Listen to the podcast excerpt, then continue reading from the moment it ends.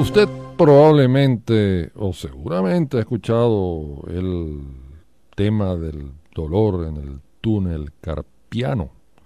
el síndrome del túnel carpiano, ese dolor que uno le da en la parte baja de la muñeca,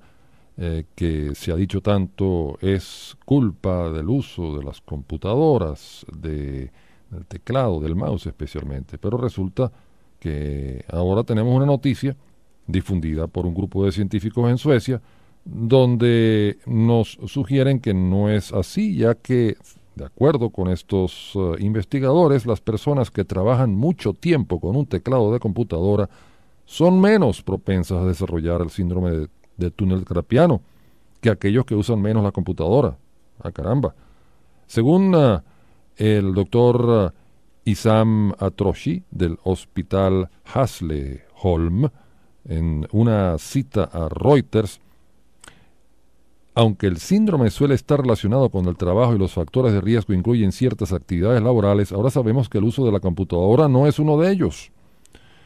Este síndrome del túnel carpiano eh, implica al nervio medio que une el antebrazo con la mano y que se comprime en la muñeca, lo que provoca dolor, en algunos casos entumecimiento y también debilidad. Aunque el uso de la computadora se menciona mucho como una de las causas, la mayoría de los estudios fue sobre ciertas ocupaciones y no sobre toda la población. Esto lo publicó el equipo de la revista Arthritis and Rheumatism para comprobar si el uso continuo de un teclado provoca el síndrome de túnel carpiano en la población general. Los autores, estos científicos suecos, encuestaron a casi 2.500 personas entre 25 y 65 años. Las dividieron en cuatro grupos según el tiempo diario de uso teclado. Encontraron que el 2,6% de los usuarios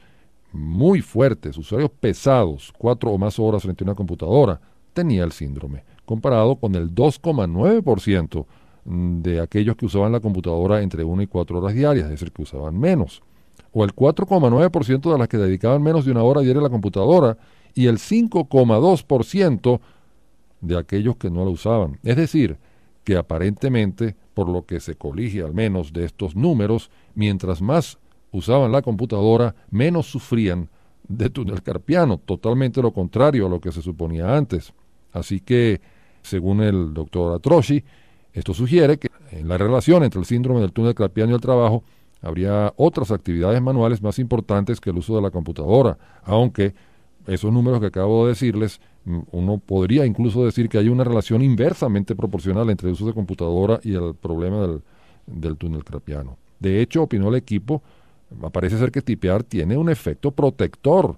porque este tipo de actividad muscular de poca fuerza reduce el riesgo de inflamación y presión sobre el nervio. Las actividades que provocan el síndrome pueden o son normalmente aquellas con movimiento repetitivo de la muñeca y el uso forzado de la mano, lo que para Atroshi no exige el uso de la computadora.